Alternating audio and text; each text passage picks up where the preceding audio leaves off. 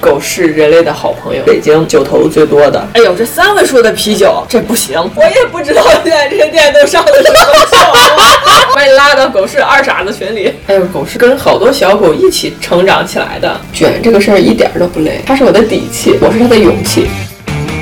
Hello，大家好，这里是不三不四电台，我是严女士。我们这两期呢，邀请到了在北京拥有最多九头的酒吧狗市的老板陈七七来做客。上一期呢，我们讲的主要是九九，这一期呢，我们更多会聚焦在狗狗身上，在狗市发生过什么样温暖的狗狗的故事，以及狗市成为狗市之前。如果您也对精酿感兴趣，也欢迎回听我们上一期的节目。来吧，我们进入到下一趴，聊聊狗狗。嗯，聊我了。我们铺垫一下背景知识啊，就是如果是第一次去狗市的人，都会去都会注意到墙上会有很多狗狗的肖像，哎，所以说呢，就需要戚总来给我们介绍一下这些墙上的狗狗都是什么来头呀？哎呀，这墙上的狗啊，那每每一只都是我的心肝脾胃肾，都是来来经常来店里，然后我们都特别喜欢的狗。其实这个里面是不光喜欢狗，也喜欢这些狗的主人。我们很难，其实也很难把狗跟人就是独立分开。嗯嗯，我们其实也遇到过那种狗子很可爱，然后主人就是不太像成年人，就是，然后通常这种可能也不太想拍。所以什么来头啊？怎么样才可以挂墙上？我们第一次去的时候，不是前几次去的时候，就看到墙上有很多的狗狗，还有一些拍立得，我们甚至都想自己把拍几张拍立得对 好贴在墙上。好强如我们，自从就是知道墙上的狗都是一些熟客的狗以后，我们第一个反应就是要多熟才可以上墙。对，要来多少次？然后我们就开始像在 刷游戏经验一样，每天晚上遛狗抬脚说：“哎，去不去狗市？走，那抬脚多走两步就到了。然后还暗示老板说，怎么样才可以上墙呢？你们这个墙上那边是不是可以空出一块地儿来？”空不出来，空不出来，我们自己拍张拍立得贴上去。对，所以怎么样才能够上墙呢？我们原来最早的时候是邀请制的，嗯，就是你经常来，经常来，然后人和狗就是咱们大家都挺对味儿的，嗯。嗯，然后我就会就是不用你不用你说什么，然后我们就会主动的发出邀请，给、嗯。给免费拍一套，然后就上墙了，嗯。然后然后但是这个这个其实去年还是前年就没有再做了，然后就从肖像馆成立了以后，这个现在需要花钱了。嗯，花钱就可以上吗？嗯，它是分两个档的，嗯嗯然后那个便宜的档是只有照片儿，然后贵的那个不一定。也看你是不是喜欢是吗？有限，对，墙面有限，就是哦，其实现在有很多都都没做出来呢。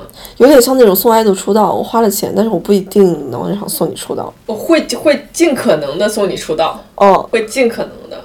嗯，送你出道，但是墙面如果实在没位置了，就因为现在已经遇到了这个情况，即使是在建国门大殿，就是你们上过二楼，那我没有啊，我当时还瘸着呢。对他坐轮椅你上去对我你上去过那么后一摞，对，嗯。就还是有很多没有挂出来，包括现在我电脑里面还有好几只，就就画儿印都没印出来，嗯，你们印出来我都不知道挂到哪儿，就尴尬了。等着狗是开新店呗。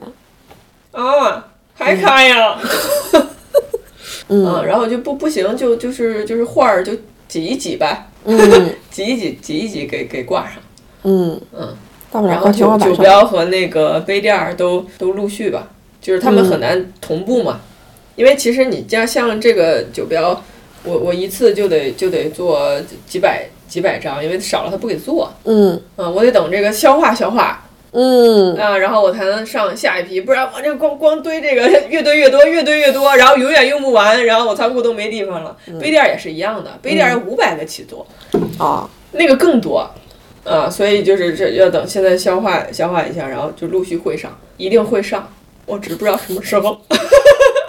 哎，这个如果是没有去过狗市的啊，可能还不太清楚，需要你来给我们介绍一下，就是在狗市里面的这些狗狗元素都有些什么？刚才我们提到墙上的画，然后有一些酒标，然后杯垫儿，就说现在的吧，现在的话，如果在狗市动物肖像馆拍拍了那个明星犬的那个套餐，就会给它精修八张照片儿，然后把它的画儿挂在店里面，就是上店里面的墙。嗯。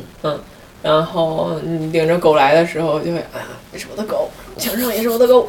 啊，就是那个那个感觉很棒，就是会有一种主场感吧。就是因为我发现还就是挺多来来找我拍照的人，他他会很很在意我的狗有没有在墙上。对对对对对对对，此时特别要 Q 一下，如果有有谁去大狗的话，请一定要特别关注一下那一排九头尽头的那一张猫猫照片。介绍一下那个猫猫什么来头？哎，大家去看看完了夸就好了，不用了解太多。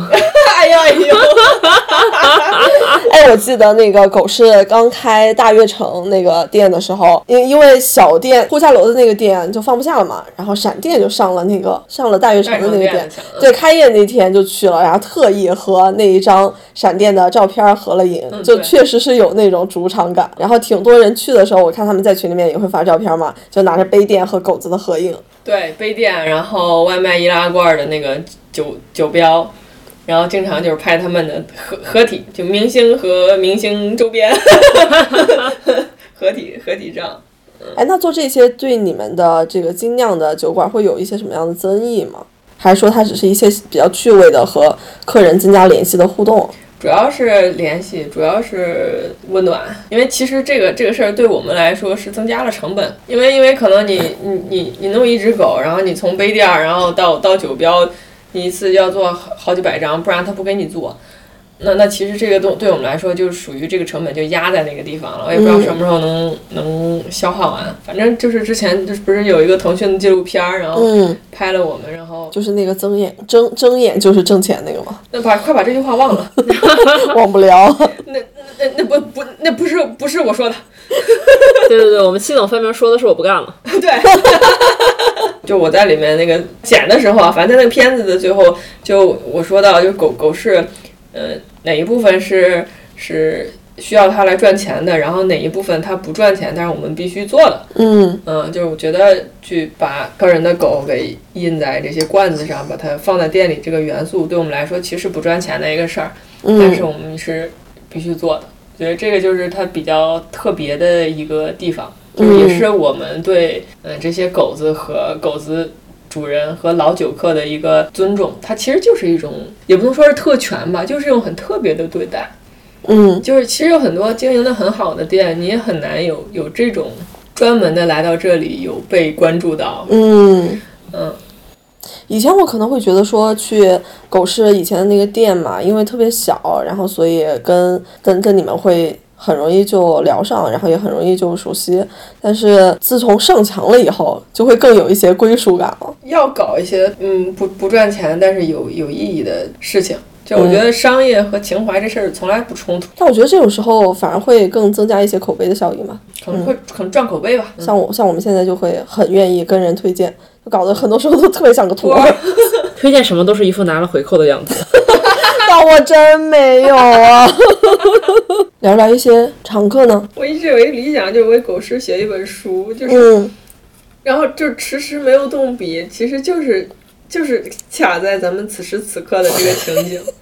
要不我们今天就把这个梳理出来了。太多了，嗯，不知道从哪儿说起，你想写一本什么样的书？就是记录狗市的成长，然后记录狗市在成长过程中遇到的人、遇到嗯的狗，然后他经历的事儿，就其实就是一个讲故事的小说，至少百分之八十它是真实的。那我忽然想到一个，就讲想到哪儿讲哪儿吧，就是我们狗市的老店有有一有一位客人，然后他是坐轮椅的，嗯不不是你这种，不是你这种偶尔坐一下，呃，大猫，大猫。它是一直坐轮椅，嗯，所以就是我们的老狗在装修的时候，我是跟那个设计师和施工方就是吵过架的，倒不是因为什么别的原因，就是就是因为我专门为大猫去修了一个斜坡，嗯。嗯，因为之前每次它就是台阶嘛，它上来就很不方便，我需要人把它抬进来，所以装修的时候，我就是从一开始到中间，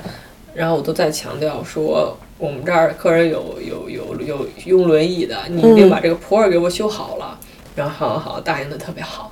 然后结果最后就是交付的时候，那个坡儿特别陡，就是陡到它上不来。哦然后不仅上不来，然后上来以后不知道为什么那个地方还有一个三角形的坑，哦，这个其实我们之前在有一期播客聊我做手术，我们还聊到这这些无障碍设施，其实真的非常障碍。非常障碍，他可感觉就是像应付一个东西，就表演给你看。哎，你看我弄了，但是实际上你真的去使用的时候，根本根本没法用。嗯啊，然后就是就是就是导致就是他来了以后，我们还是要要去抬他。我们倒不介意每次都抬他，只是说就是我觉得我从一开始把这个事儿给你就交代的很清楚，这是我很在乎的一件事儿。嗯然后你也知道这是给残疾人用的，那么你再去设计这个东西，你再去做这个东西的时候，一点儿没有考虑到嗯这个别人在使用过程中会遇到什么。你你自己坐在那儿，你自己试试。自己上肯定上不去，别人推都有可能推不动。嗯对的，对的。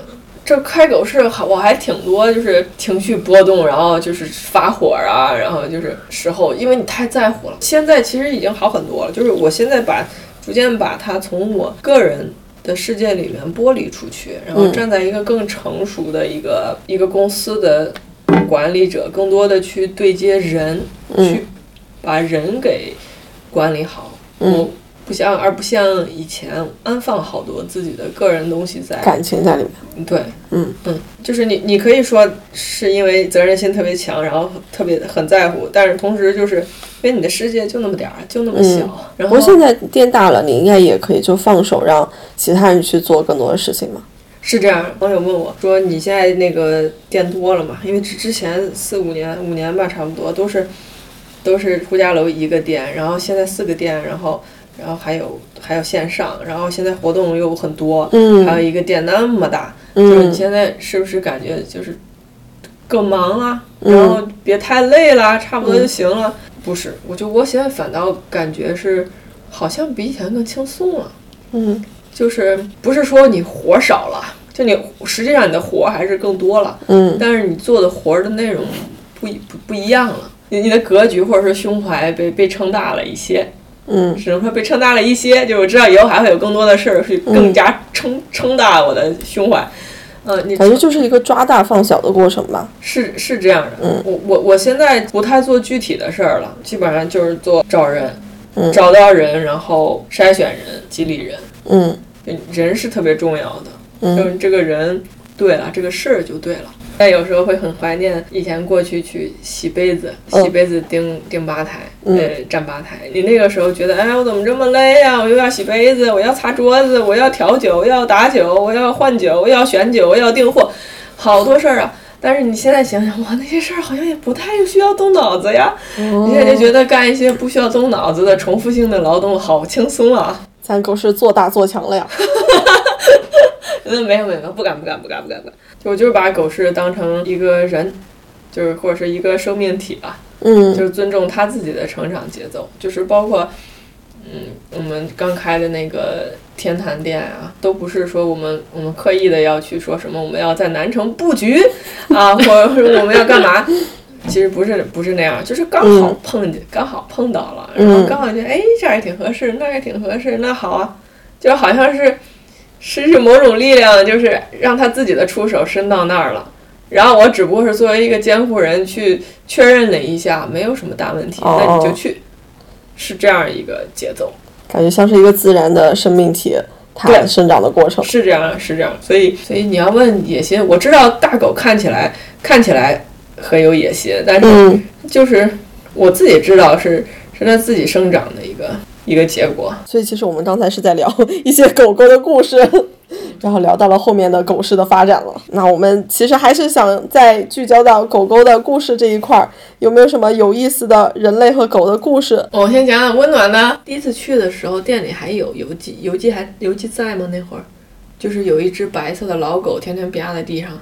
没有，哦，已经不在了。我们第一次去的时候碰到的是艾印，嗯，然后他妈妈做了一个狗狗蛋糕，还分给了闪电一大块，嗯那是我们第一次去。嗯，从此闪电就记得了。我记得。所以就是你们从从来就没有见过游记是吧？游记是我们开狗市以后在路上捡的狗嘛，它捡的时候就已经十十五六岁了，大概大夫。哦，然后就也没有牙，然后白内障，然后也耳聋，然后就应该应该也就因为狗狗也会就是老年痴呆嘛，应嗯该也不太认人。然后然后它在它被车撞了，然后腿腿断了，身上有九处外伤，嗯啊，就送到医院治。然后当时就想，哎呀，这个狗养在哪儿呢？就要不养在店里吧。嗯嗯然后养在店里以后，就发现会发生一些好玩的好玩的事儿，因为他站不起来。他一开始是就是这样，就是蹒跚着稍微能走两步，然后后来因为后腿实在没有力气，然后肌肉也萎缩了，他就只能趴在地上站不起来。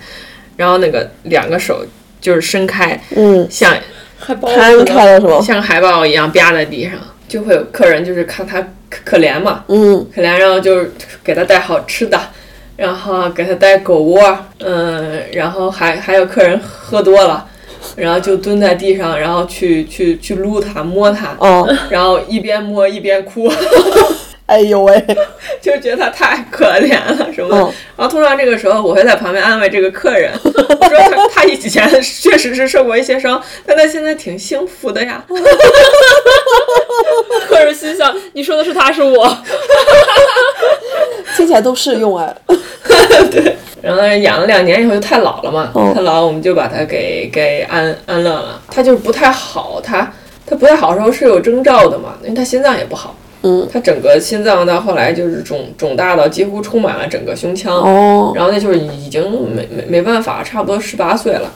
然后大夫也也说没办法，就让我们带回家，就是好好照顾它，就就是就养老吧。嗯，然后我们就把它从店里给带到家里了，因为它还有胰腺炎，就是它放在店里会有一什么问题呢？就是店里有时候晚上就是没人，嗯。但是他岁数太大了，他会那个失禁，嗯。它大小便失禁，然后他又站不起来，嗯，所以他就是他蹭着走，你知道吧？他就哦。蹭一身屎尿，就这事儿挺麻烦的。哦。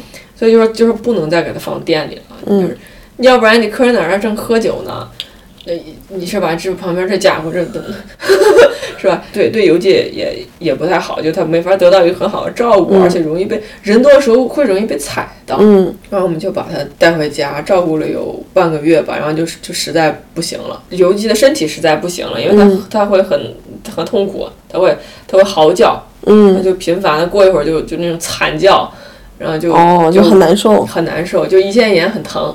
大夫也说胰腺炎很疼，然后心脏也不行，然后就会忽然的喘。带到医院，大夫说就是嗯不行不行了，就把他给安乐了。就是他要要安乐他的时候，我我是知道的，因为我我是十我十几岁的时候就开始做做这个流浪狗的救助，嗯我大概知道应该是没戏了，所以就是就要去安乐他那天，就是我骑着电动车，然后郭靖坐在后面，然后就抱着游记，我也不知道怎么了，就是我就从出门就就一直在哭，你这就是一直就眼泪像断了线的珍珠一样往下流，但是你也不哭出声，你就不知道为什么，然后你骑电动车就你那个风又往后刮，你的眼泪就横着就过去了，你知道吗？就跟个表情包一样，就那样。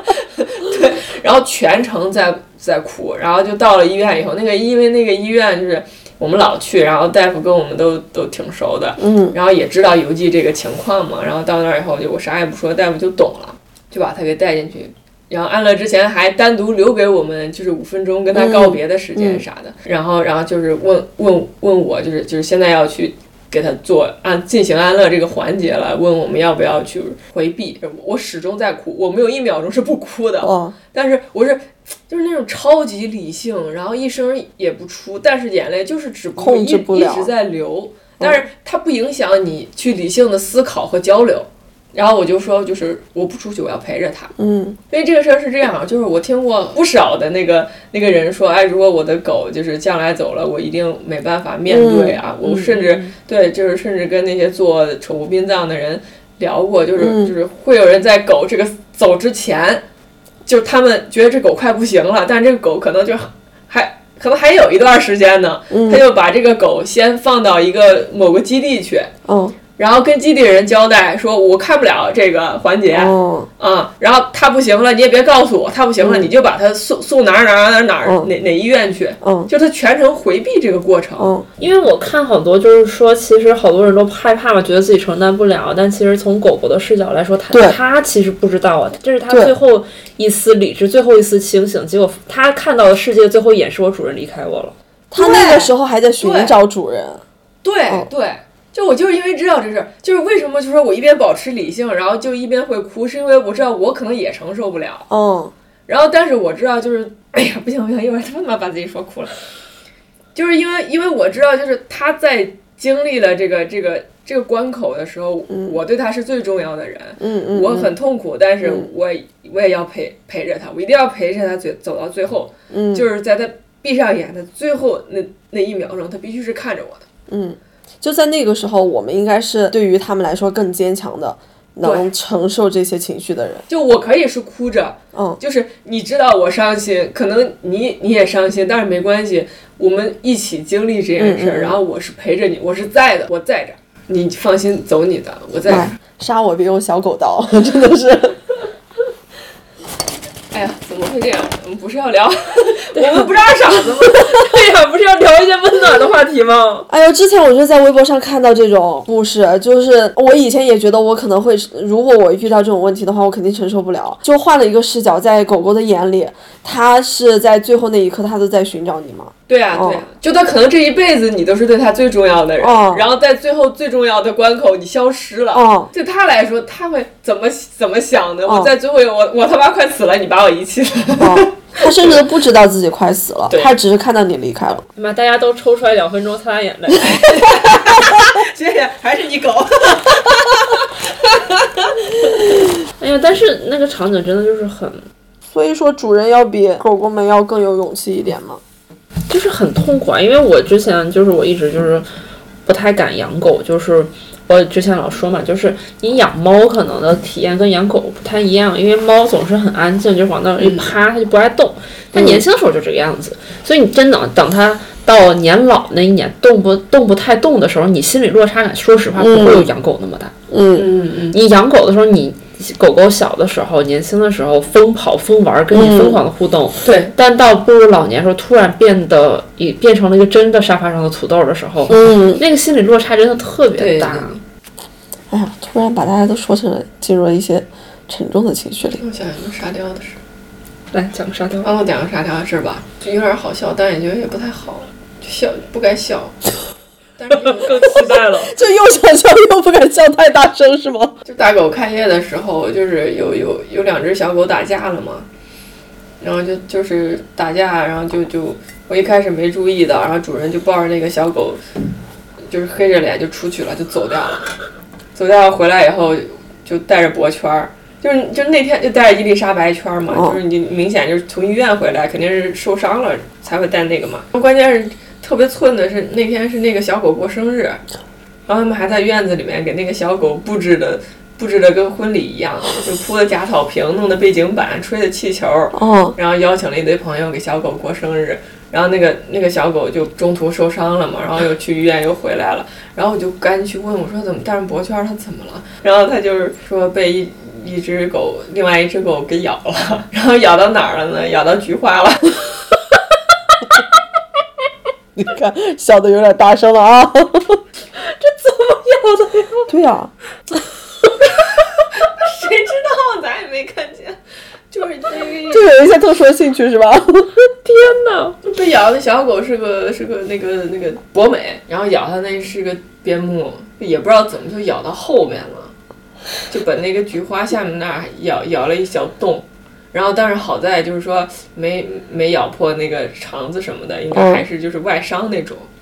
但那个小狗自己还就就是他他家长那明显就是刚哭过回来的，那戴着口罩，那鼻子眼睛就红了，一看就是刚哭过。然后那小狗自己跟没事儿似的，还坐那嘿嘿嘿摇尾巴，特别开心。我今天过生日，就那种感觉，啥也不知道。然后我当时听到以后。嗯，实在是，嗯，原想笑又觉得如果笑出来，实在是不像个人。我感觉七总真的有太多这种，就是想笑，但是又觉得不太像个人的这种时候。但是没事，确实不严重，因为后来就是我又就是过一段时间我又微信关心了一下，就是就已经好了，嗯，就可以开放心的笑了。疯狂暴音，所以这个家长会在一群、二群哪个群里吗？在一群，他在一群，很少说话，就潜水。你看 那个小博美也是，也是咱们的那个明星犬，就那一只博美，它跟另外一只那个小串串，一只梗梗犬的串儿，他们俩老老一块儿来。哎呦，狗是真的是就是跟好多小狗一起成长起来的。好多小狗来的时候就几个月。还是个奶狗。哦你，看糊糊就是，对菲博也是。嗯，那会儿我们刚见到的时候，还是那种有点奶香的那种小狗狗。然后突然就变成你是谁？你是红红吗？哦对对对，忽然就长大了。哦，菲博刚来的时候也是，我看过年的时候，因为过年的元旦的时候，菲博菲博来跨年，然后得了一什么奖，然后他爸就把他举起来。我那天还看他那个视频，感觉举起来那个狗感觉挺小的呀，怎么现在那么那么大？然后还有那个那个努努大金毛，它也是哦，来的时候三个月，现在现在五岁多了，稳如老狗。嗯，可稳重。就闪电来的时候不也是？嗯，对我那会儿也才几个月三四个月，对，对好像是第一个惠比特是吧？刚学会下楼梯没多久嘛。就一想到就是这些小狗，然后跟狗是是一起长大的，就这、这个事儿，这个陪伴感。哦，你小时候我还抱过你呢，是吧？这种感觉。我应该见证了非常多的小狗长大。就是您能能感觉到它，它就是随着它长大，然后每一年那个性格呀会不太一样。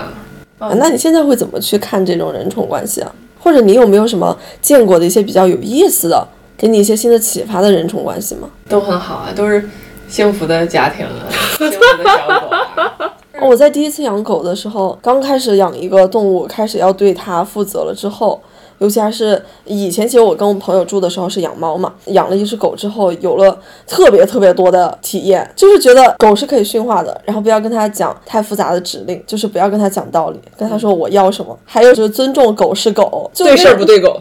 对，那会儿真的是有好多乱七八糟的一些体验，包括我还写了一个小红书的帖子，说我从养狗悟了一些亲密关系啊什么的。你也会通过狗照见自己，就是你对对待对待它的那个态度。以前没有想到说我跟一个小动物之间，它能很明显的感觉到我的情绪变化，但是但是它一个不说话，然后偶尔哼唧的这种这种小东西，嗯，在你有一些开心或者是你在很难过的情绪的时候，它会用它自己的方式来去安慰你。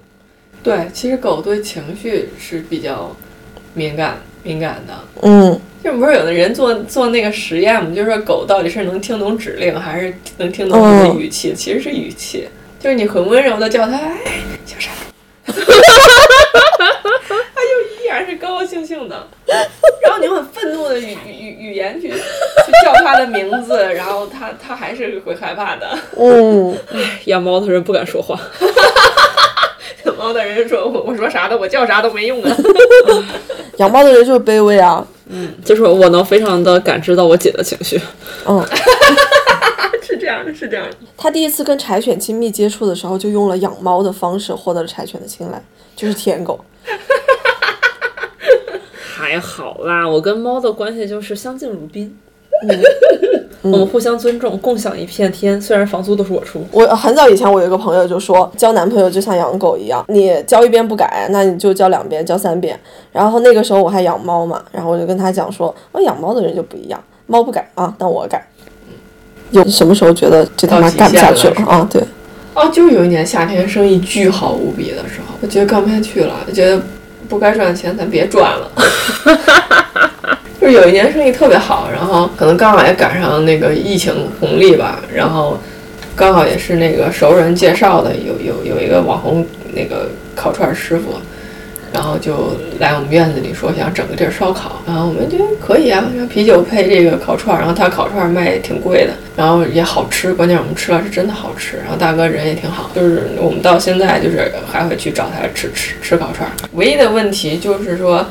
嗯，我们在他之前是属于就是完全做私域，甚至是说只靠我们自己朋友圈小范围的这么做生意，来的人基本上还是比较对味儿的。然后就从他来了以后，他确实带流量，但是我是完全没有想到那个客群不是我们的客群，就是他那边的客人年纪整体偏大，然后素质确实不高。我对不起，我没法说好话，因为太、太太欺负人了。就是自己带白酒这事儿都都是轻的。都不说了，就动不动就是自己带白酒，自己带饮料，自己带这，自己带那的，嗯，然后然后点外卖，就反正不点你东西，就跟那儿占你个座儿。你想我那儿就那么小个地儿，你啥也不点，你就天天在那儿待着，也不会好好说话。服务员，你过来干个这，服务员你啥啥都还没好。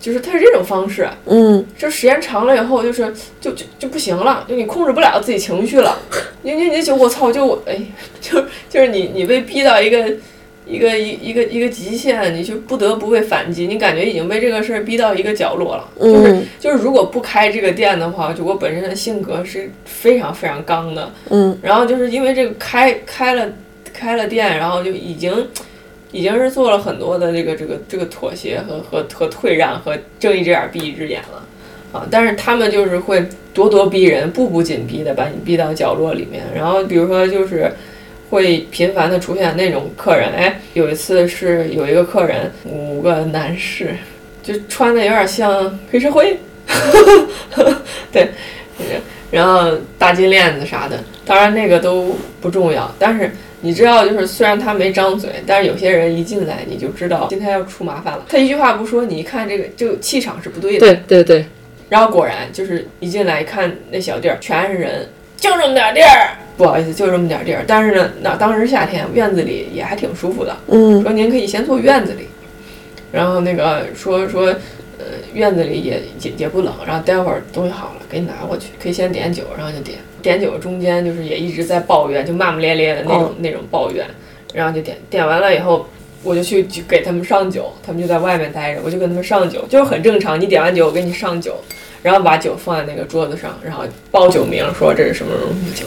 然后其中有一个人骂我：“他妈让你上了吗？”哈，就哈，就我在那一刻就破防了，我怒了，我端起酒杯，我就说你们五个上别地儿去，以后别再来，我今天也不会伺候你们，现在就给我走。然后我就回店里了，就当时拳头已经攥紧了，你知道吗？干死你们五个！我就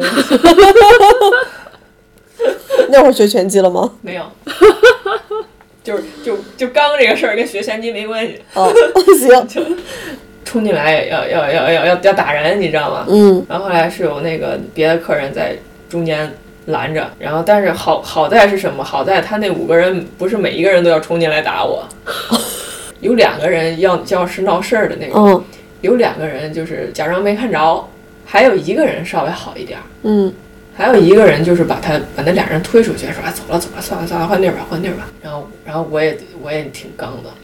然后因为他们一直在外面骂特别难听的话啥的，然后确实我那个火，我当时也失去理智。我说有没有成年人？有没有成年人？对，然后他们就走了。就是类似的事儿啊，就那那段时间频繁的。是因为那个块儿，然后带来的这些客人吗？对，就是他那边的客群，就是整体的确实是不太对味儿。然后可能也有可能是我们见识低，可能是有我们，可能是我们我我总觉得是，如果他是为了这个师傅来，那高低也算是个了解点儿的或者熟客，那这也太不给人面子了。对啊，就是不给人面子。然后要不然就是自自己带带白酒，然后你你跟他说这样不行啊啥的，然后就给你横，给你拍桌子，就是很奇怪，你知道吗？就是他明明是冲着那个烤串儿师傅来的，但是他这样却一丁点儿都不给那个烤串师傅加分儿。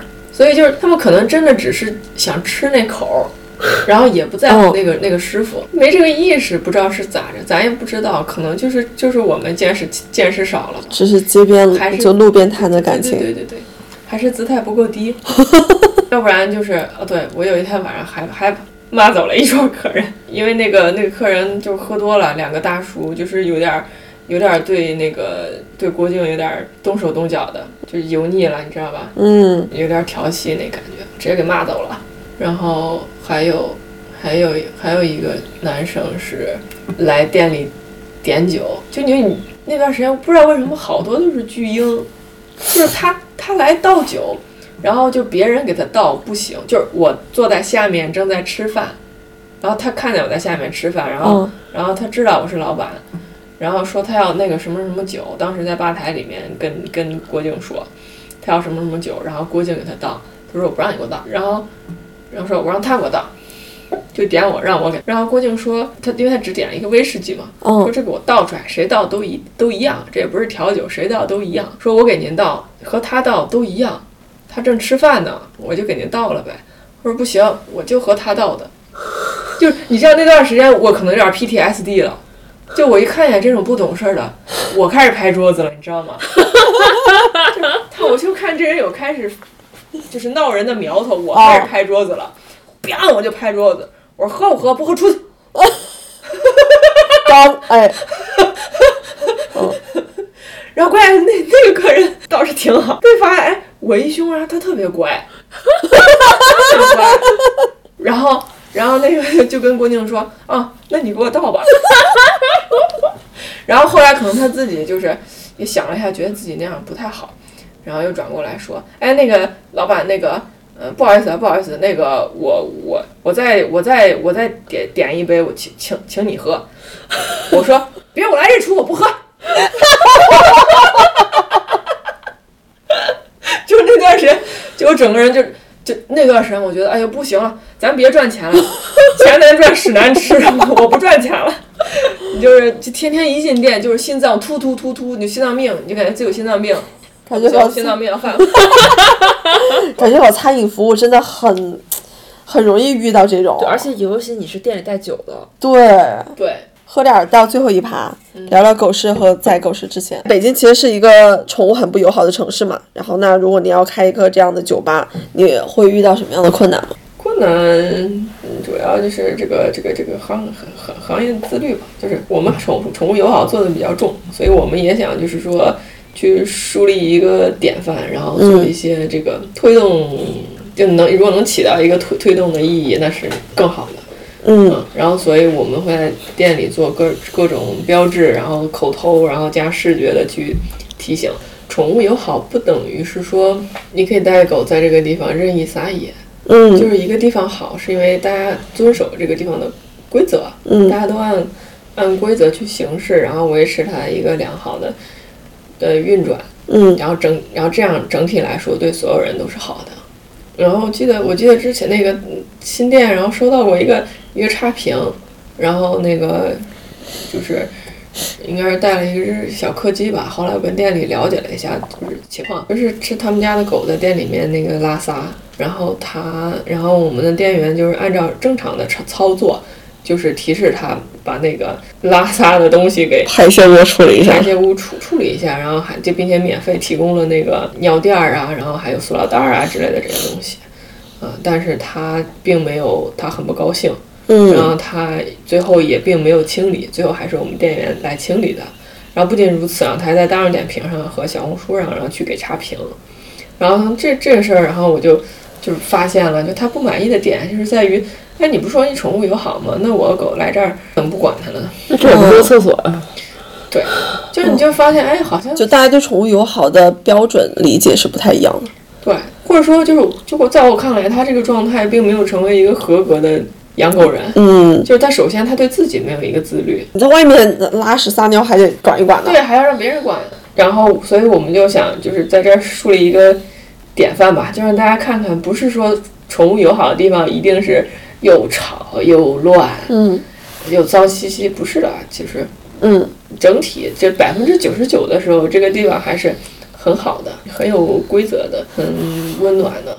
对，那你觉得的宠物友好应该是什么样子的？你们想树立的典范，它是有一个什么样的，就你认为的一个标准吗？就是首先在营业的时段，然后大家是要牵好狗的，因为这样是对。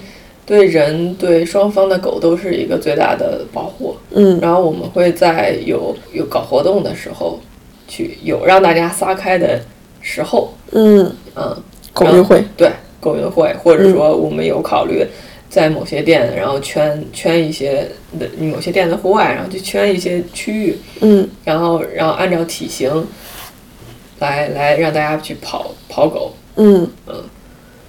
因为因为你看约克夏要是跟哈士奇在一起也蛮危险的，哈士奇心想我也不是故意的，嗯，让大家知道，作为一个文明养犬人，然后你到宠物友好的地方，然后这个地方才能和谐，你好我好大家好，然后也想让那些宠物不友好的地方，或者是整个大环境看一看，嗯，宠物友好的地方可以可以做成什么样子，很好的样子？哎，那作为像我们这种养宠者，你觉得我们要共同打造一个这种宠物友好的环境，我们可以做一些什么？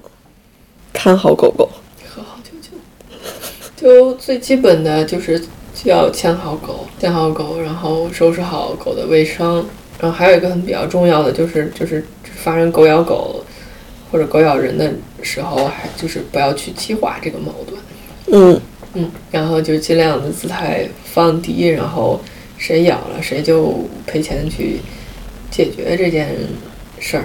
嗯嗯，因为因为就是我们也经历过一些这样的事儿，因为只有这样是对狗最大的一个保护。因为我们大概也就是这两，呃，养狗这段时间，大概其实也就是一年多两年不到的时间吧。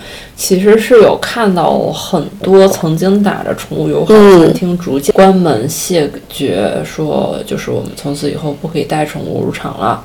然后包括像之前长公园的那个 rug 也不也可以带宠物吗？好多这种餐厅陆续都开始变得说，哦，对不起，我们现在开始不让你带狗进了。所以就陆续发现越来越多的餐厅会拒绝狗狗的入场，所以感觉这个事情好像真的好像很难的样子。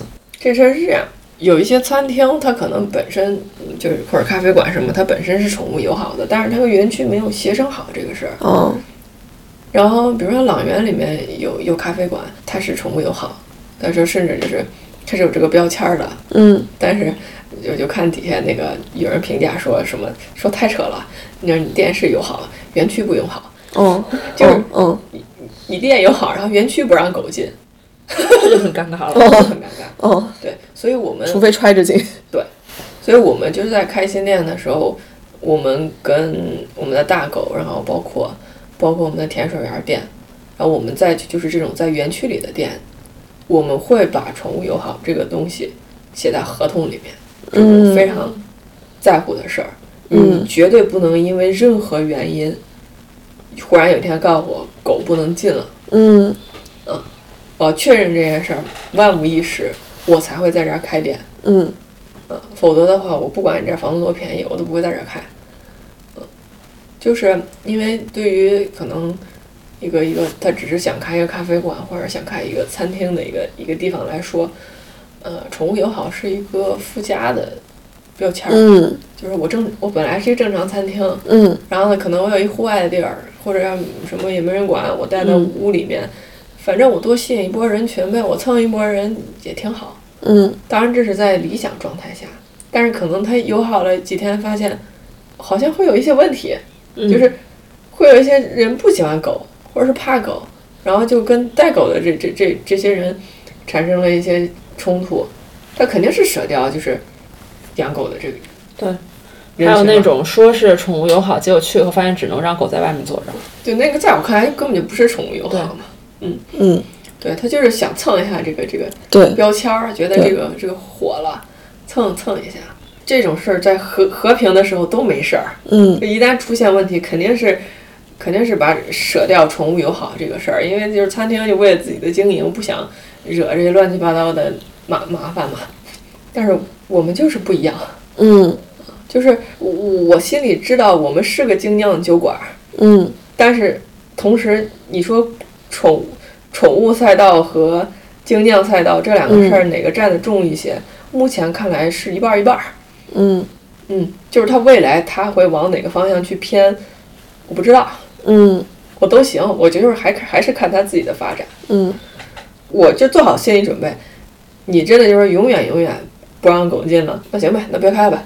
狗是不能没有狗。就我服务的人群就是喝精酿的人和带宠物的人。其实所有最坏的打算、最坏的结果我都有想到，并且我觉得能接受。嗯然后我我我有我会有其他的办法在，我不会让狗市消失的，嗯我有其他的办法可以重新搞起来。嗯嗯所以回到刚才聊到的那个问题，就你是一个野心家吗？你得有你得有产品在这儿兜底儿啊。嗯这个宠物友好，你进来干啥呀？喝酒啊，然后喝酒啊，酒我酒头还多呀。就是这这不是一个二选一的东西啊，不用取舍呀。就是那所以你是一个野心家吗？就是对于你现在的这个生意，是想要做成一个非常大的样子的吗？不用非常大，服务到一些人就好。就是哪怕说现在所有所有店都没有，只有甜水园一家店，我都觉得它很好。哎，那所以有一些有哪一些尝试是你你尝试过了以后，现在验证是对的？有哪一些是验证过发现可能不太对的吗？很明确，就是为什么要要要要是要是把那个宠物友好和精酿这两个事儿给持续做下去，就是因为在这两条路上，我们都得到了很多的激励，嗯嗯就市场很多正向的给我们正向的反馈，所以我们一直在持续的做九头接管，然后跟各个地方的厂牌，然后跟经销商去维持一个友好的关系。嗯嗯，然后做啤酒的活动，办啤酒节也好，嗯，然后做九头接管也好，这对厂牌和经销商来说都是一个共赢的事儿。然后宠物友好就不用说了嘛，嗯就实际上就就就解决了我我带孩子，我或者我带朋友晚上出来一个第三空间的这么一个需求，解决了这个需求。这嗯两条路上都都有挺多那个正反馈的，嗯。嗯，然后这个是验证过的，就嗯可以持续走的。我们在之前盘算的时候还想着，就狗市之前搞过一些好有趣的活动，就像什么狗力测呀、狗运会呀什么的。对，所以想请你介绍一下这些好有意思的东西，好神经病的东西。这些好神经病、好二傻子、好有意思的东西，其实都是在疫情的时候想出来的。嗯嗯然后那会儿也不太能营业嘛，然后就就想着，哎，那我们从线上搞点什么活动吧。那个那个新闻摄影，那不是普利策嘛，嗯我搞狗利策呗。嗯，那会儿反正也不能出来。首先我自己喜欢摄影，就是这个事儿我是有感觉的。嗯那我们就搞摄影，搞个狗力测，然后也不用大家就是拍的多专业，就发呗，其实就是日常的随便随随手随手一拍，嗯然后你也不用搞得特别严肃，因为你要是真按照摄影的标准，你去这个事儿就太严肃太重了，大家搞不了。就像一个游游戏一样重游戏一样重在参与，搞了几次。啊不过你这么一说，看来狗力测，嗯，可以接着搞。没有参与上之前的。然后狗运会是因为刚好那会儿疫情的时候，我我们旁边那个院子有家公司，那个公司倒了嘛。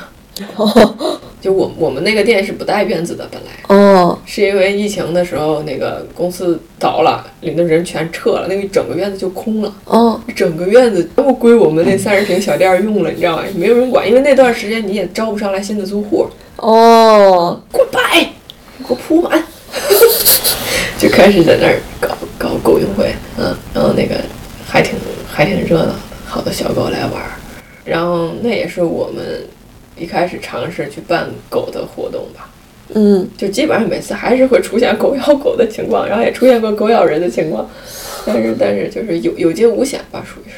嗯。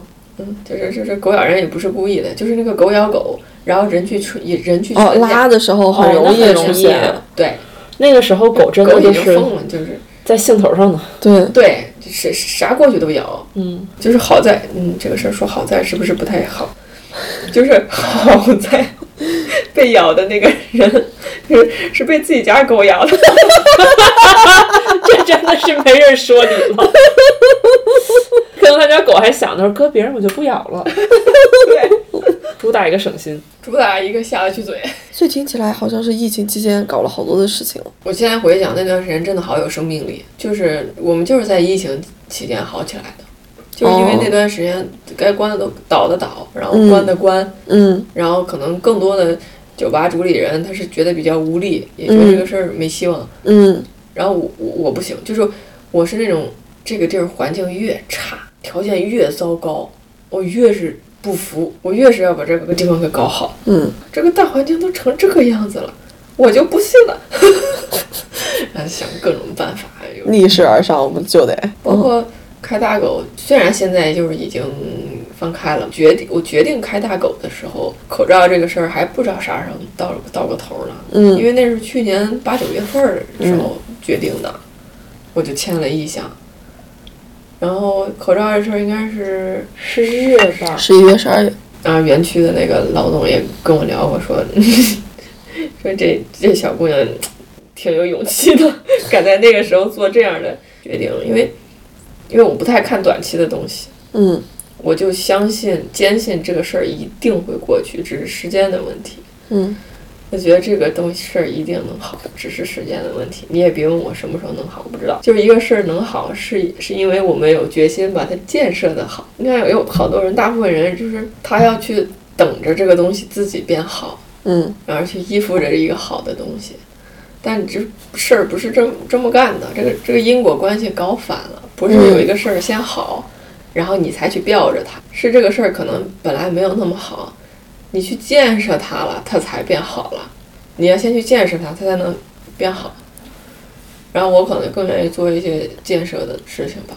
那个时候你有看到一些什么样的机会点让你下这个决心吗？我没太刻意留意过这个事儿，但是确实是在我们尝试、尝试不同动作的时候，有受到一些激励，就发现我们的影响力好像在这某段时间内就是变大了，就知道我们的人变多了。然后疫情期间还还有一段时间是什么地摊经济，不是嗯嗯嗯，对对对对对，集市啊什么地摊儿什么的，对对。然后地摊经济这个刚刚出来以后。然后我想，哎，咱这么大院子，咱搞搞市集呗，嗯，然后就从知道这个事儿，然后到最后开市集。从策划到招募摊主，一共四十八个小时。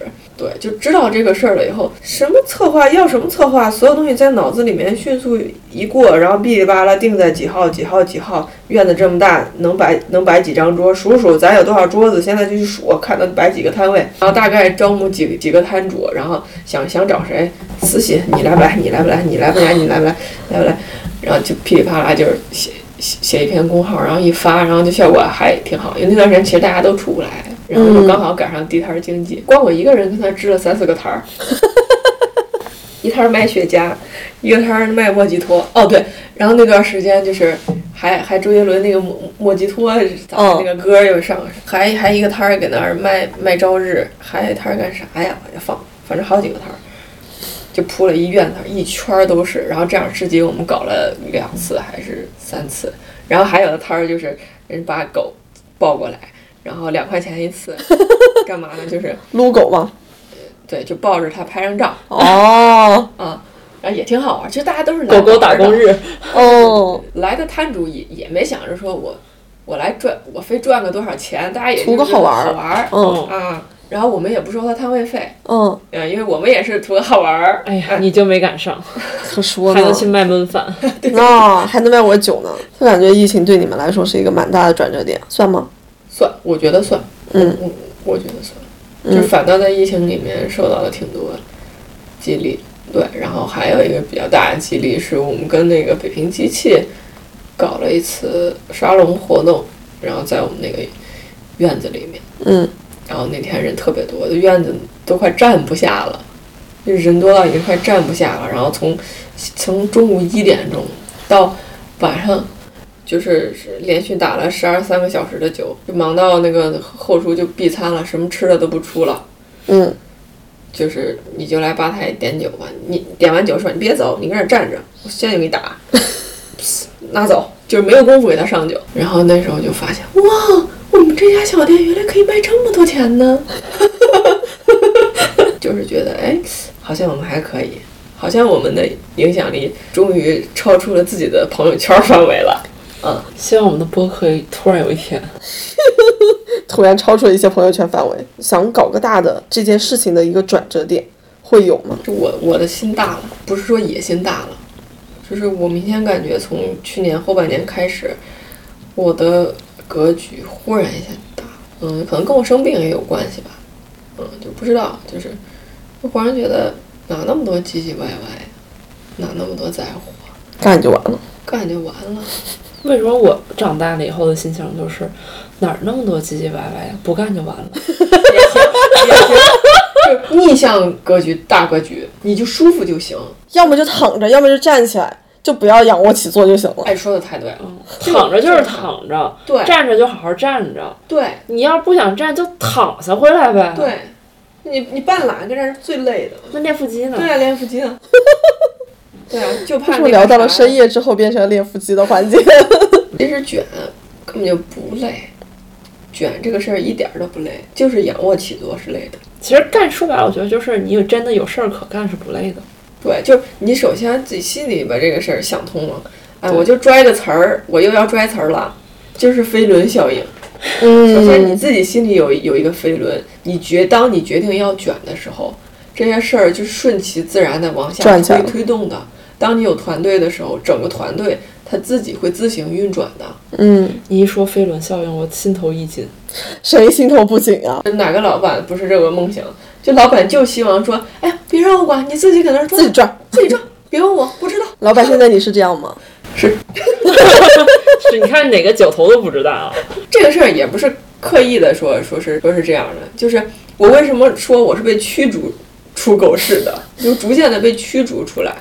因为我一开始还想，哎呀，你这样不行，那个什么，哎，我跟你说啥啥，哎呀，我会，你别管。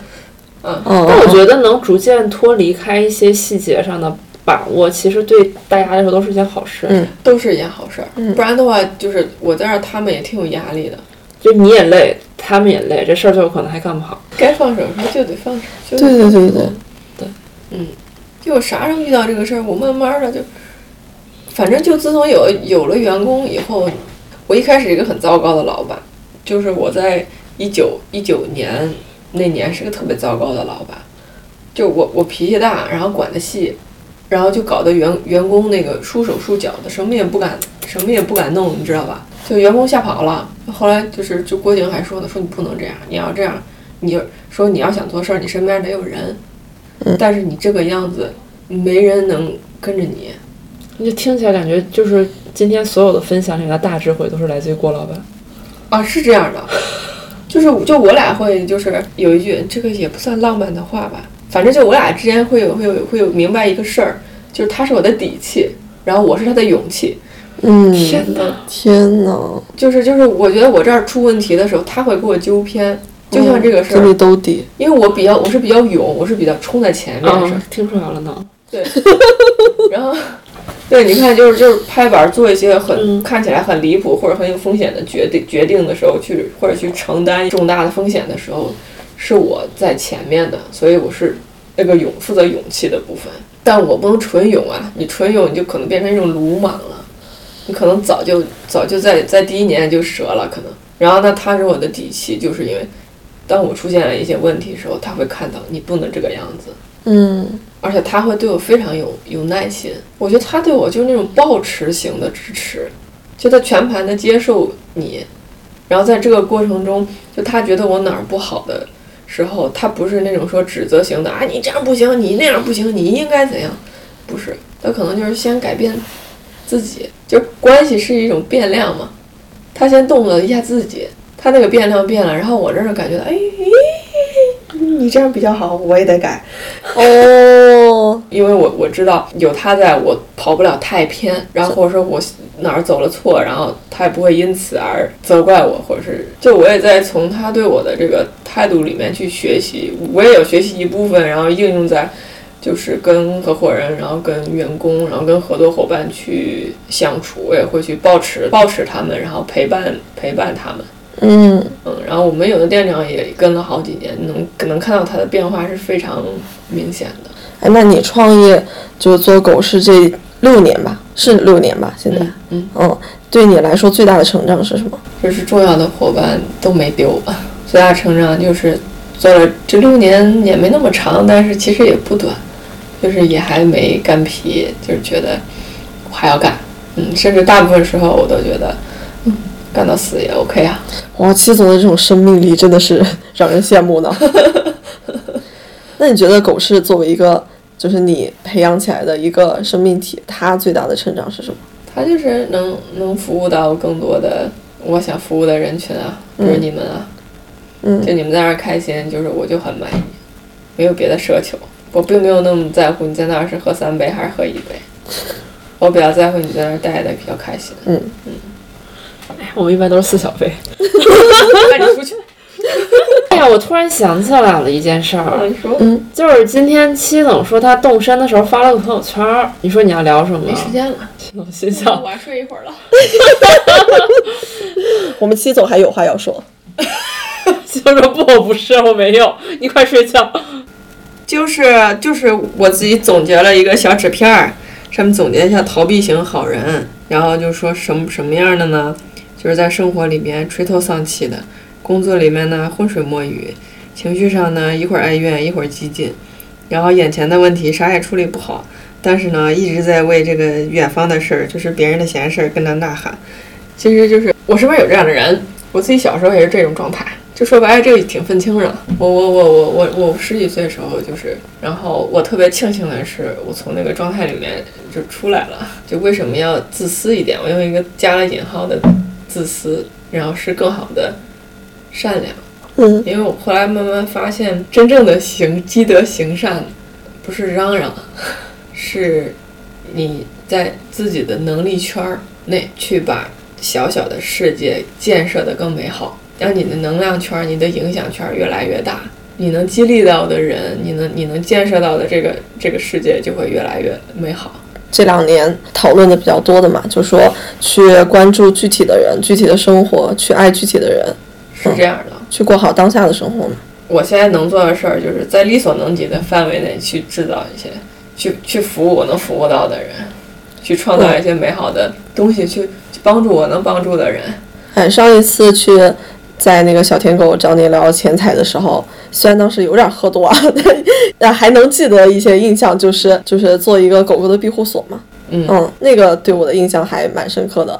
就虽然做一个社区酒吧，可能庇护不了特别多的人，但它至少是一个建设了一个小小的世界嘛。就是去去建设一个一个具体的事儿。因为我从十几岁，反正初中还是高中，初中就开始做流浪动物救助了。因为那时候我家里人就挺不支持我做这个事儿的，就是觉得我玩物丧志，然后老老骂我，说那个你管得了一只，你管得了那个，嗯你管得了全世界的吗？嗯我说我管不了全世界的，但我管得了家门口的。嗯，我是管不了全世界的，每个人管好家门口了，这世界是不是就能好一点儿？嗯嗯，我觉得这个就是建设性。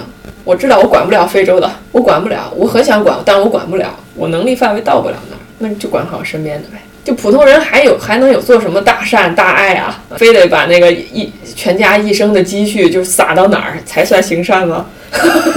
感觉是做好了这个小世界，这个世界就慢慢的对在长大。哎呀，我们今天其实是邀请戚总来我们家吃饭，然后骗了他的酒，还骗了他的故事。